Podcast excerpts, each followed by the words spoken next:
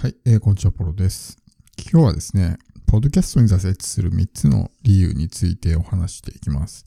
まあ、特にですね、こう初心者の人、ポッドキャスト始めたての人に聞いてほしいんですけど、まあ、このポッドキャストをですね、まあ、続かない人が非常に多いんですね。まあ、早い人だとね、ほんと2、3本上げてギブアップみたいな人もいますし、まあ1年ぐらいでね、やってきたけど全然芽が出なくて諦めるみたいな人も少なくないですね。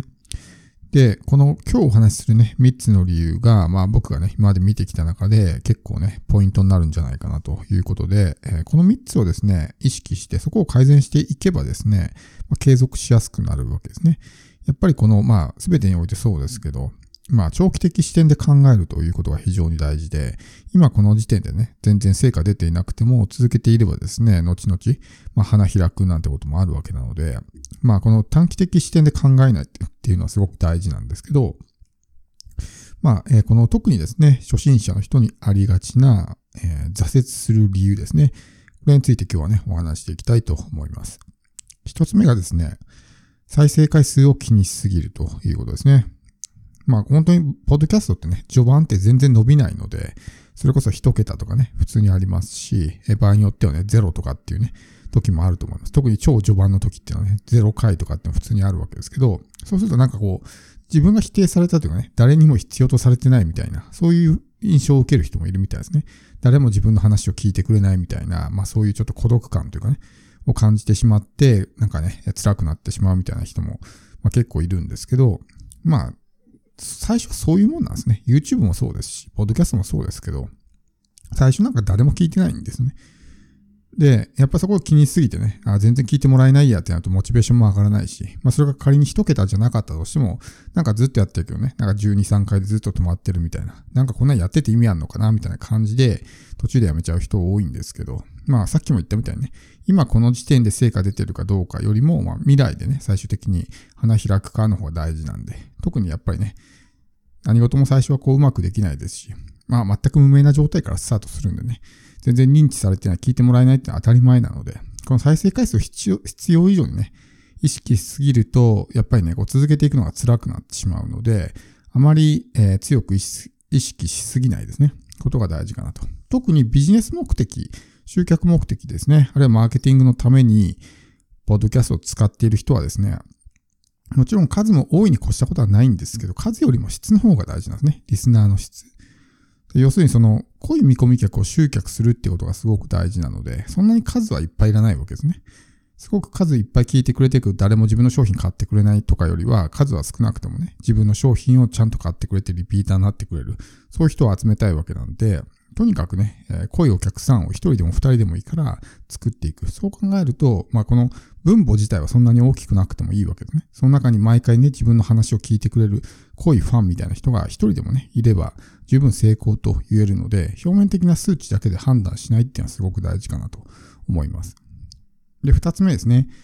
これは作業時間に時間をかけすぎるということですね。まあ、ポッドキャストはですね、基本的に作業にあんま時間がかからない媒体なので、このパターンにはまる人はそんなにいないかなと思うんですけど、例えば台本をね、作るのに何時間もかかったりとか、特にこう、まあ、ラジオみたいな感じでこだわる人っていうのは、編集にものすごいこう、時間をかけてしまうので、一本エピソード上げるのにね、一日かかるとかっていう人も中にはいるかもしれないんですけど、まあそんな感じでね、すごく時間のかかる作業になってしまうと、やっぱりこれをずっと続けていくっていうのは難しくなるわけですね。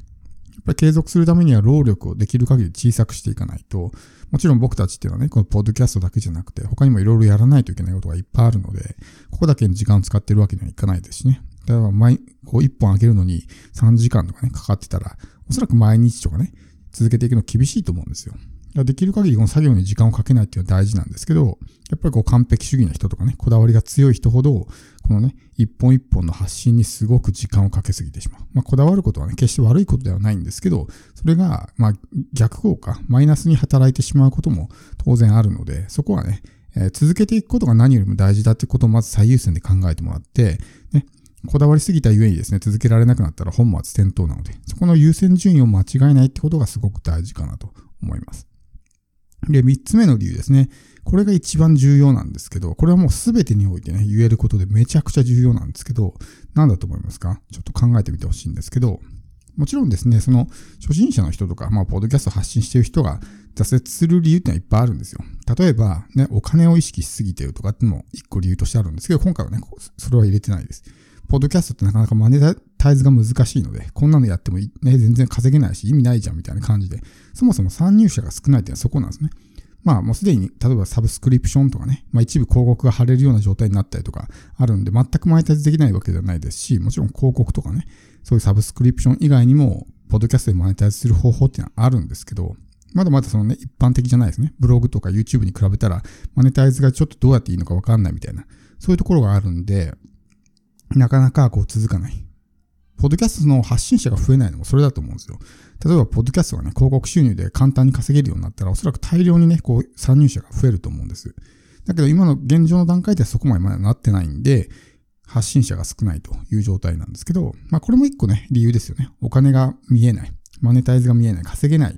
稼げるのかなとかってね、お金を意識しすぎてしまって辞めちゃうみたいな人も多いんですけど、これはちょっと今回省いてます。もっと大事なことなんで。これ何かっていうとですね、成功を確信してないってことなんですよ。自分の未来のね。成功を確信してない。これはブログとかも全部そうです。例えば、今発信しててね、こう、仮に今全くね、えうまくいってなかったとしてもですね、例えばじゃあ2年後、このまま続けていれば2年後にですね、絶対成功するってのは分かってたら、やめますかって話ですよ。やめないですよね。ブログとかもそうだと思うんですよ。毎日毎日ブログ書いてね、すごく辛いと。で、全然こうアクセスも増えないしね、売り上げにもつながらないと。こんなのやってて意味あんのかなみたいな感じでみんなこうね、こう迷いとか不安を感じるわけですよ。でも、もしこのまま続けていれば、もう例えば2年後とか3年後にね、間違いなく成功できるって、もしそういう確信があったらどうです？多分やると思うんですよ。もっとわかりやすく言うと、じゃあ例えば、このままやってたら、じゃあ2年後にね、100万円が100%手に入りますって言われたら、やりますかって話ですよね。絶対やると思うんですよ。要するに続けられないっていうのは、未来の自分の成功を確信してないんですよ。自分の成功を信じてないんですね。うまくいくかどうかわからない。うまくいくのかなって。このままやっててうまくいかなかったら嫌だなとかって、ふうに考えてるわけですね。だからやめるんですよ。今どうこうっていうんじゃなくて、結局、その直接的な要因って今ですよ。今この時点で成果出てないからこんなのやっててもね、このままやっててうまくいくのかなっていう、そういう視点なんで、直接のその表面的なというかね、要因は今うまくいってないことですけど、もっと根本を辿っていくと、未来の自分の成功を信じてないってことが根本の理由になるわけですね。だからそこをやっぱ信じていかないと、ね、えー、このまま例えば道に迷ってね、進んでいて自分の目的地にたどり着けないって思ったらね、やっぱりもう先に進むのやめるじゃないですか。こんなのね、先に進んでも何もないって分かったら、おそらく途中で引き返すと思うんですね。だからそれと一緒だと思うんですよ。だから未来の自分の成功を信じるっていうのが大事ですし、やっぱりね、こう、思考は現実化するってありますけど、うまくいくのかなこんなのやっててうまくいくのかなとかね、うまくいくわけないみたいな。まあ、いわゆるそのセルフダウトというやつですけど、そう思ったらそれが現実化するわけですね。だからうまくいかなくなるわけですよ。うまくいくわけないとか思ってる人でうまくいくわけがないですね。わかります？ちょっとややこしいですけど、本人がうまくいくわけないと思ってんのにうまくいくと思いますかって話です。